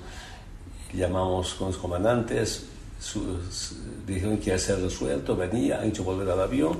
Y nuevamente, bueno, había sospechas, gente eh, movilizada de civil en el aeropuerto. Y mis compañeros, en unas horas se han concentrado más de 10.000 en la puerta del aeropuerto. Como venía el avión de México a recogerme, ha hecho retornar, yo me imagino que esperar que esa gente se retire y que nuevamente vuelva. Llegó creo a las nueve, nueve y media de la noche el avión y la gente seguía concentrada en la puerta. Llegamos, entramos al avión, carreteamos estuvimos por tomarle el vuelo. Nos dice no hay permiso, o el permiso está terminado, o no hay permiso para aterrizar en Lima. Nuevamente a la terminal comercial. ¿Qué piensa en esos momentos? ¿Qué pasaba por su cabeza? Yo estaba pensando si seguramente eran operativos. ¿Por qué? Mira. ¿Tenía miedo? El permiso estaba. Era mentira que el, el lapso del permiso, el tiempo del permiso había terminado. Tal vez Lima, por razón, no sé por qué razón, no ha permitido que lleguemos a Lima para el recargue correspondiente. Eso ya es sospechoso, esos problemas de Perú. ¿Tenía miedo? Pero ese momento, evidentemente, pensé que están preparando algo y nuevamente los compañeros se concentraron en la puerta. No sé si estamos media hora, una hora parado ahí. Llamamos por teléfono, la gente que estaba yéndose ha vuelto. Logró despegar el avión, le niegan el permiso de aterrizaje en Lima, Perú. Tenía ese avión que reabastecerse de combustible y hay que desviar la ruta. ¿Qué pasa en ese avión durante esas horas? Eh, bueno, el avión más perseguido, me imagino, por el imperio norteamericano y mis opositores en Bolivia. Finalmente llegamos a Paraguay, le cargamos, que pedir permiso, los esfuerzos de la Cancillería de México, los pilotos, y sospechosamente, más bien, Brasil nos da permiso, y Ecuador se niega, llegamos acá, felizmente salvamos la vida. Logra llegar a México, ¿cómo se siente? ¿Por qué México? ¿Por qué escoger México? Eh, bueno, saludo eh, la, esta solidaridad del gobierno, del presidente, del pueblo de México, quien también garantizó esta logística del traslado, aunque también Paraguay nos ofreció, lamento mucho no quedarme ahí, eh, pero más confianza con México. Porque hay quien pudo pensar Cuba, Venezuela, está más cerca, hay una buena relación también, pero ¿por qué elegir México, presidente? Eh, justamente por esta propuesta, este ofrecimiento tan rápido, tal vez la Cancillería, tal vez Fernández se movilizaron para mm. garantizarme el asilo, pero México, su trayectoria diplomática siempre garantizó eh, asilo, asilo a grandes hombres de la historia. Informaron, por ejemplo, Martí, hombres que hicieron mucha historia, creo que vinieron incluso de Europa a hacerse, bueno, al asilo político acá. Tal vez eh, por esa tradición me, invitaron o me aceptaron para estar acá. ¿Usted quiere regresar a Bolivia? El único uh, problema que yo tengo es que estoy acostumbrado cada día a viajar, viajar, a probar obras, entregar obras, conocer Bolivia, recoger sus necesidades, las nuevas reivindicaciones, extraño eso. Eh, ya no puedo como expresidente, como jefe de renuncia, pero quiero lo más antes posible volver. Espero, si no es el gobierno de facto me da garantía, seguridad, siento que la comunidad internacional me va a respaldar para que vuelva antes posible a Bolivia. Em, quiero retornar a mi, a mi región la zona del trópico de Chabama, desde ahí compartir con los distintos movimientos sociales estas grandes experiencias vividas. Y hicimos mucho cambio, somos un pueblo, una fuerza política, presidente de la mejor historia de nuestra querida Bolivia. ¿Quisiera usted participar en la próxima elección presidencial? Mm, ¿Quién no quisiera? Pero soy respetuoso de lo que dije. Si, si quieren elecciones, nuevas elecciones, sin ningún problema. No, no me resiento. Eh, ojalá la Asamblea Legislativa Nacional pueda garantizar las nuevas elecciones, porque este gobierno de facto tiene que garantizar o entregar, entregar eh, el nuevo gobierno el 22 de enero. No sé si alcanzará.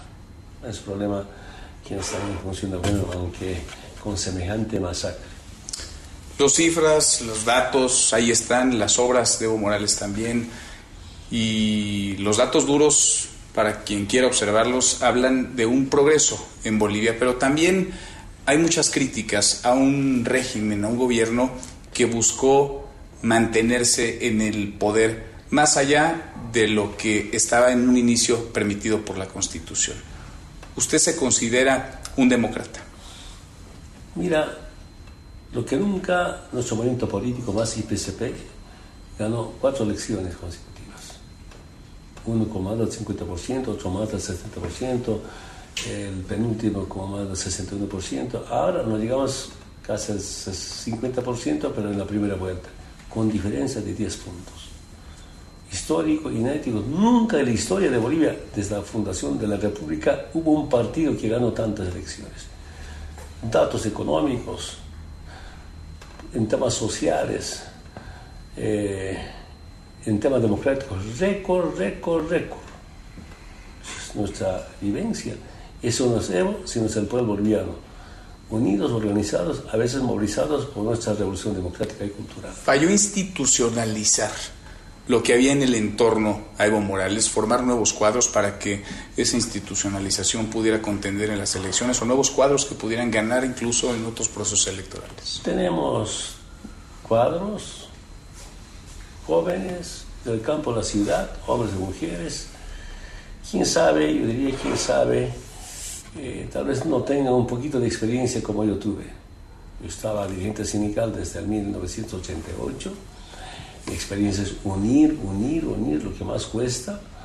Y pero en esta gestión de presidencial aprendí eh, cómo se pueda atender a demandas de los pueblos más humildes es otra experiencia, pero tenemos tanto líderes, yo creo que no es una cuestión de líder, liderazgo, quién sabe, momentáneamente sea factor de unidad, pero habrá cambiado. Vamos a seguir proyectando nuevos líderes para que puedan continuar con esta revolución democrática y cultural. No es que Evo Morales crea que solamente Evo Morales puede ser el presidente y puede lograr estos cambios. No, para nada, para nada. No es Evo que ha cambiado, es la unidad del pueblo boliviano, es el voto del pueblo boliviano. Públicamente siempre reconocido. Evo solo, sin pueblo, ¿qué haría? Nada. Pero cuando el pueblo está organizado, movilizado, es posible cambiar Bolivia. ¿Y si el pueblo le pide regresar?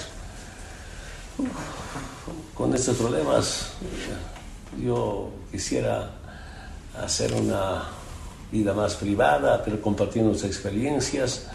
Eh, mucho dependerá también cómo nos organizamos, pero no estoy pensando en nuevas elecciones, porque sí, es mi obligación como un dirigente fundador del MASI-PCP, como tal vez uno de los dirigentes que hemos unido a Bolivia, como más bien fortalecer, potenciar nuestro movimiento político de la liberación.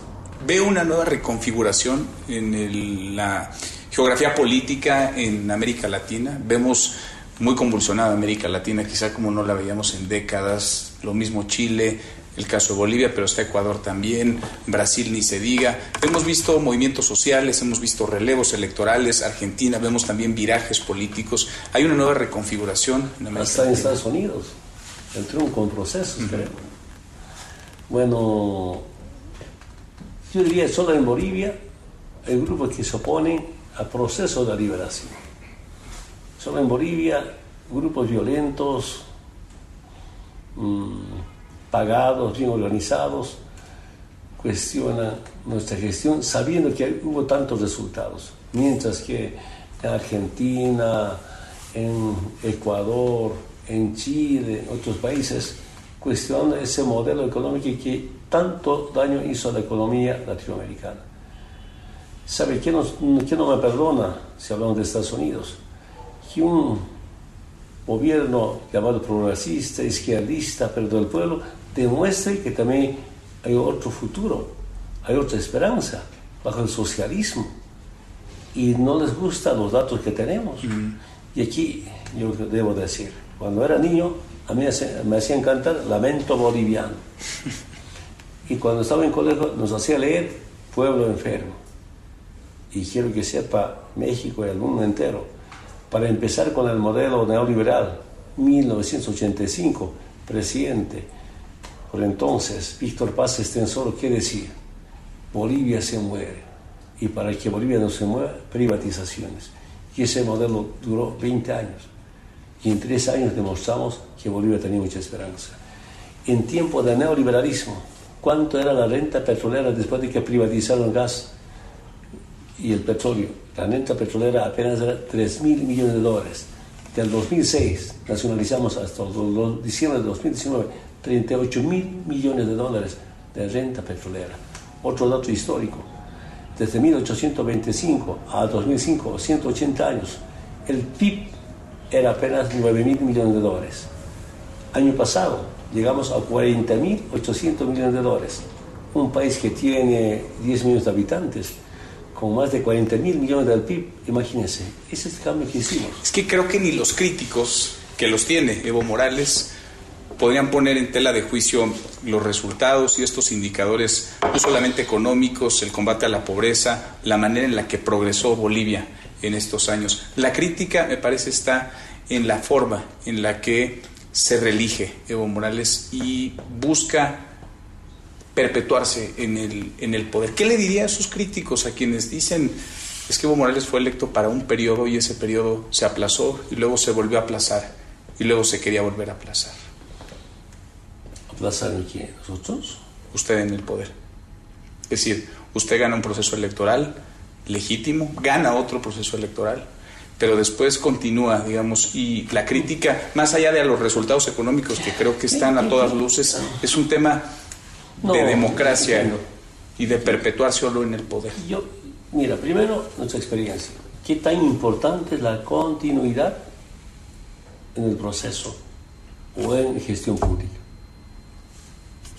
Cuando yo era soldado, 1978, ese año habían, conocí tres presidentes, estaba en cuartel. Al año siguiente, cuatro presidentes. cinco años antes de mi presidencia, cinco presidentes, cada año un presidente. 2001, 2001 Vance, 2002 Tuto, 2003 Gonde, 2004 uh, Carlos de Mesa, 2005 Rodríguez y enero de 2006 me deja Rodríguez Belce. Sin estabilidad, ¿cómo puedes garantizar el desarrollo? Evo Morales, un fragmento más de esta conversación, esta larga plática que tuvimos con él hace un par de días. Por la noche, otro fragmento a las 8 de la noche, Noticias República MX por ADN 40. Cruzamos la media ya, la hora con 38. Le entramos a un resumen con lo más importante del día. Resumen. Concluyó ya el desfile del 109 aniversario de la Revolución Mexicana en el que participaron cientos de contingentes civiles, también militares, así como 2.700 caballos. El desfile partió de Avenida José María Pino Suárez, continúa su paso ahora por el Paseo de la Reforma para terminar en el Campo Marte. Por esto hay interrupciones en el servicio del Metrobús en las líneas 1, 3, 4 y 7. El servicio se va a restablecer en unos minutos más pasadas las 3 de la tarde y a quienes de plano no dejaron ver el desfile fue a los grupos campesinos que desde hace una semana más ya, 10 días, mantienen bloqueada la Cámara de Diputados en protesta por mayor presupuesto para el sector. Por la mañana se enfrentaron con policías quienes instalaron un cerco en Avenida Congreso de la Unión ante la amenaza principalmente de antorcha campesina de marchar hacia el Zócalo. Bueno, y los diputados pospusieron de nuevo otra vez el debate y la aprobación del presupuesto de egresos. Habían citado a sesión para hoy. Se cambió el viernes. Si es que hay acuerdo, este viernes sesionarían. Sobre el tema, platiqué en esta mesa, la mesa para todos, con el coordinador de los diputados de Morena y presidente de la Junta de Coordinación Política en la Cámara de Diputados, Mario Delgado, a propósito del jaloneo y el retraso en la aprobación del presupuesto. Esto me dijo. ¿Por qué no votar esto? Pues ya, porque se han ido aplazando las sesiones, Mario. Pues porque está bloqueada la Cámara y la sesión de presupuesto es la sesión más larga del año, la más complicada, la que tiene un mayor número de reservas y en términos logísticos muy complicado y tenemos que recuperar nuestra, nuestra sede. El compromiso del gobierno es mantener superávit primario del 0.7% del PIB. Entonces prácticamente nos obliga a que cualquier eh, asignación diferente en el proyecto del Ejecutivo pues tenga que venir de, de un ajuste en otro lado. Entonces eso ha complicado mucho que pudieran atenderse distintas demandas y pues también nosotros tenemos el compromiso de apoyar la propuesta del Ejecutivo que tiene una inversión social histórica. Bueno, y al menos 10 ciudadanos mexicanos presentaron una demanda contra la empresa Walmart por no tomar las medidas necesarias para proteger a sus clientes. Esto luego del tiroteo del pasado 3 de agosto en El Paso, Texas, donde ocho mexicanos murieron. La Secretaría de Relaciones Exteriores informó que la firma de abogados Lynn Coyle, en coordinación con el Consulado General de México, fue quien presentó estas demandas. Y las autoridades del Estado de México vincularon a proceso a normalistas de tenería tras saqueos y retención de conductores. ¿Se acuerda? Hace apenas unos días. Juan Gabriel González, Juan Gabriel, cuéntanos, buenas tardes. Manuel Auditorio, buenas tardes. Mientras el Poder Judicial del Estado de México vinculó a proceso a Andrés N., estudiante de la Escuela Normal de Tenería Lázaro Cárdenas del Río de Tenancingo, por el delito de robo con violencia cometido en contra de la empresa de autotransportes Flecha Roja, por la retención de autobuses y operadores, la Cámara Nacional del Autotransporte de Pasaje y Turismo, la Canapat, adelantó que analiza la posibilidad de desistirse de las 49 denuncias presentadas en contra de la normal de Tenería, ya que no tiene apoyo de los gobiernos federal y estatal para que los normalistas regresen los 21 choferes e igual número de autobuses que tienen retenidos desde el pasado jueves. Es la voz del presidente de Canapat, Odilon López Nava. Para cuando menos este, contar con la liberación de los operados. si tenemos, si puntualmente tu pregunta es que tendríamos que desistirnos de ser necesario, este, si estamos sometidos. Cabe mencionar que Andrés N. es el mismo normalista que está procesado por el delito de lesiones cometidas en contra de uno de sus propios compañeros de tenería, luego de que en la novatada de agosto del 2018 este y otros seis estudiantes le extirparon el vaso y apéndice a uno de los alumnos de nuevo ingreso. Es la información, continuamos en Mesa para Todos. Gracias, muchas gracias Juan Gabriel. Hasta aquí el resumen con lo más importante del día. Pausa y volvemos. Hay más en esta mesa, la Mesa para Todos. Infórmate también vía Twitter, arroba M. López San Martín. Llámanos, teléfono en cabina 5166-125. Este podcast lo escuchas en exclusiva por Himalaya. Más información y análisis en Mesa para Todos con Manuel López San Martín. En Mesa para Todos, Gustavo Rentería.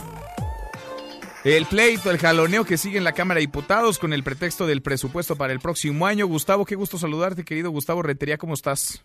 Bien, querido Manuel, te mando un fuerte abrazo y a tu amplio auditorio. Bueno, fracasó el diálogo, dicen los periódicos, dicen las crónicas del día de hoy, pero aquí hay dos vertientes.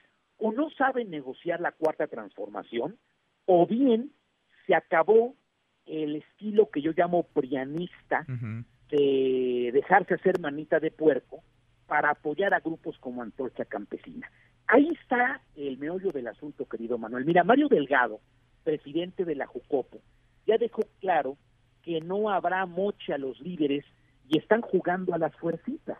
Eh, los gobernadores del PRI del PAN, salvo algunas excepciones, eh, saben que les va a tocar lo que les toque, no dicen ni pío. Si preguntase hoy el presidente qué hora es, le van a contestar todos al unísono, las que usted diga, señor presidente. Y, el dinero se está yendo, eh, algunos economistas dicen, a un cesto de la basura. Apoyos sociales, a obras onerosas como eh, la refinería, el aeropuerto de Santa Lucía, etcétera.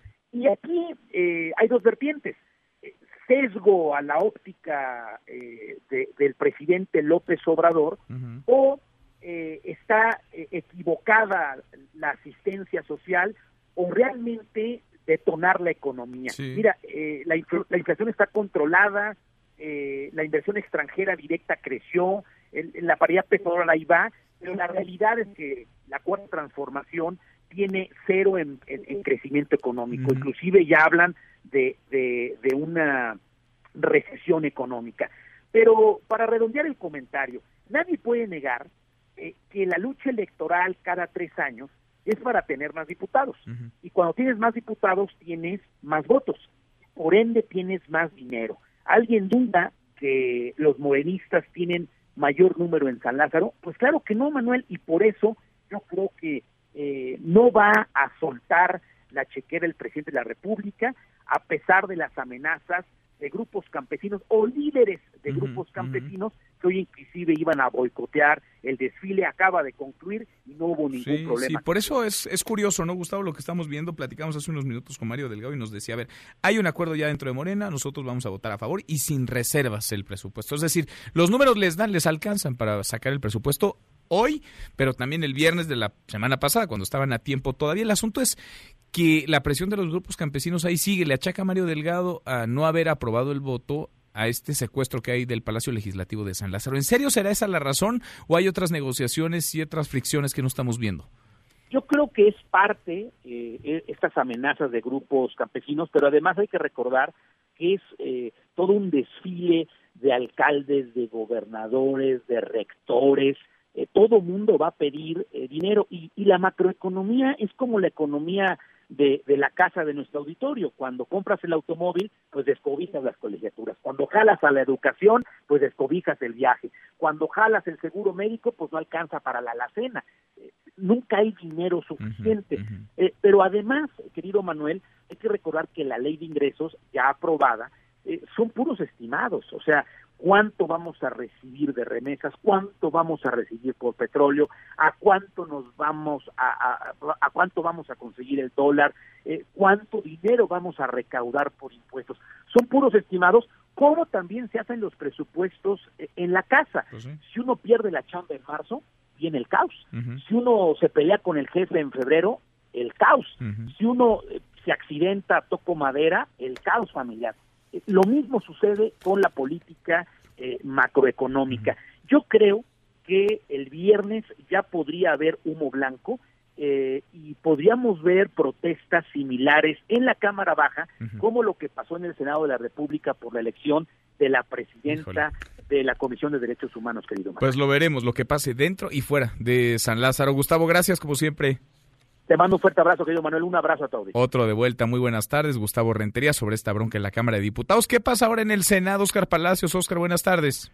¿Qué tal, Manuel? Buenas tardes. Pues justo en medio de críticas de legisladores del PAN, hace unos momentos el Senado de la República designó a Loreto Ortiz Alp y Eva Verónica de Gives Zárate como nuevas integrantes del Consejo de la Judicatura Federal. Con 95 votos a favor y 13 en contra, el Pleno de la Cámara Alta avaló el nombramiento de Loreta Ortiz y poco más tarde, unos minutos después, con 94 votos a favor, 17 en contra y una abstención, avaló la designación también de Eva Verónica de Gives. Justo durante la discusión, el senador por el PAN, Damián Cepeda Vidales, recordó que Loreto Ortiz acaba de renunciar a su militancia en Morena, mientras que Eva Verónica de Gives fue propuesta incluso por el propio presidente Andrés Manuel López Obrador como fiscal general de la República. Señaló en este sentido que estos nombramientos no son garantía de independencia y advirtió que habrá un control absoluto del Ejecutivo sobre el Poder Judicial. No obstante, bueno, pues estos nombramientos fueron defendidos por parte de legisladores de Morena. la, la senadora Lucía Trasviña, bueno, destacó que se trata de mujeres honestas y con gran trayectoria. Destacó que se requiere también de un consejo de la judicatura que haga imperar la disciplina para llevar a cabo, dijo, la transformación del poder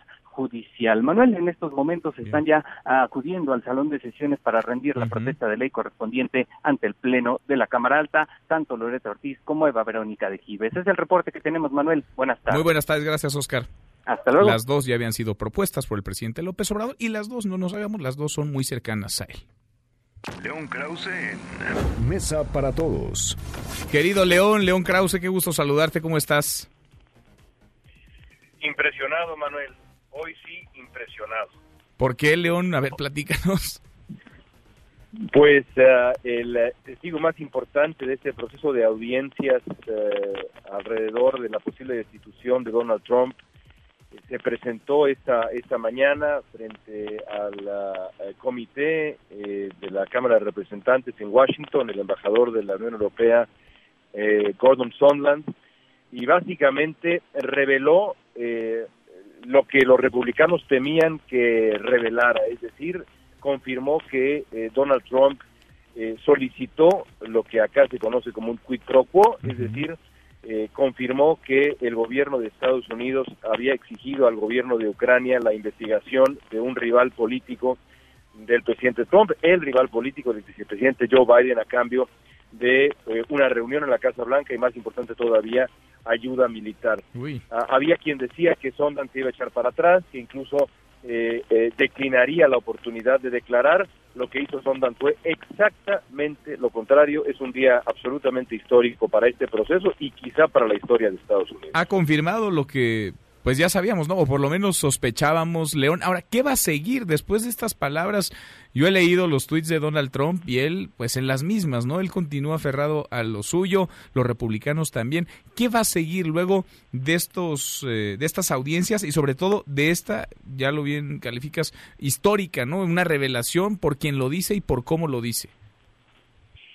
Bueno, aquí, aquí eh, después de lo de hoy, sí pueden ocurrir eh, un, par de cosas que hasta el día de ayer parecían eh, improbables. La primera de ellas, Manuel, es una suerte de efecto dominó, porque hoy Sondland incluye en, en, todo el proceso a personajes que se habían, digamos, o negado a declarar o eh, eh, no habían aceptado el presentarse a, hacerlo frente a este frente a este comité. Pienso, por ejemplo, en uh, eh, John Bolton, esta figura tan oscura, tenebrosa, asesor de inteligencia de Donald Trump, que salió de la Casa Blanca hace algunos meses.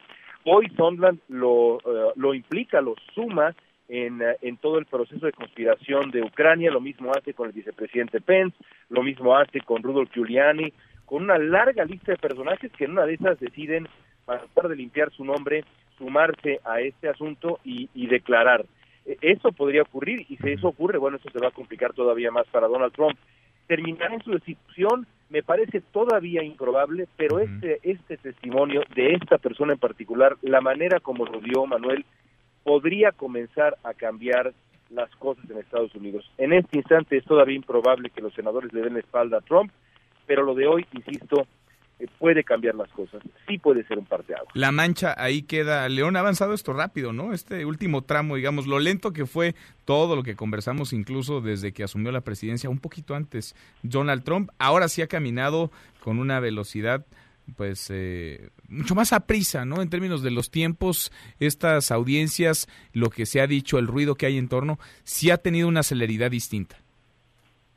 Y, creo que eso tiene que ver con la claridad del asunto, es decir, si hubiéramos tenido que explicar, en su momento lo hicimos, eh, la, la, historia alrededor de Rusia, por ejemplo, y el 2016, nos hubiera tomado varios minutos, Manuel. Para explicarlo de Ucrania es muy sencillo. La pregunta es, Donald Trump exigió un favor político de un gobierno extranjero a cambio de ayuda militar.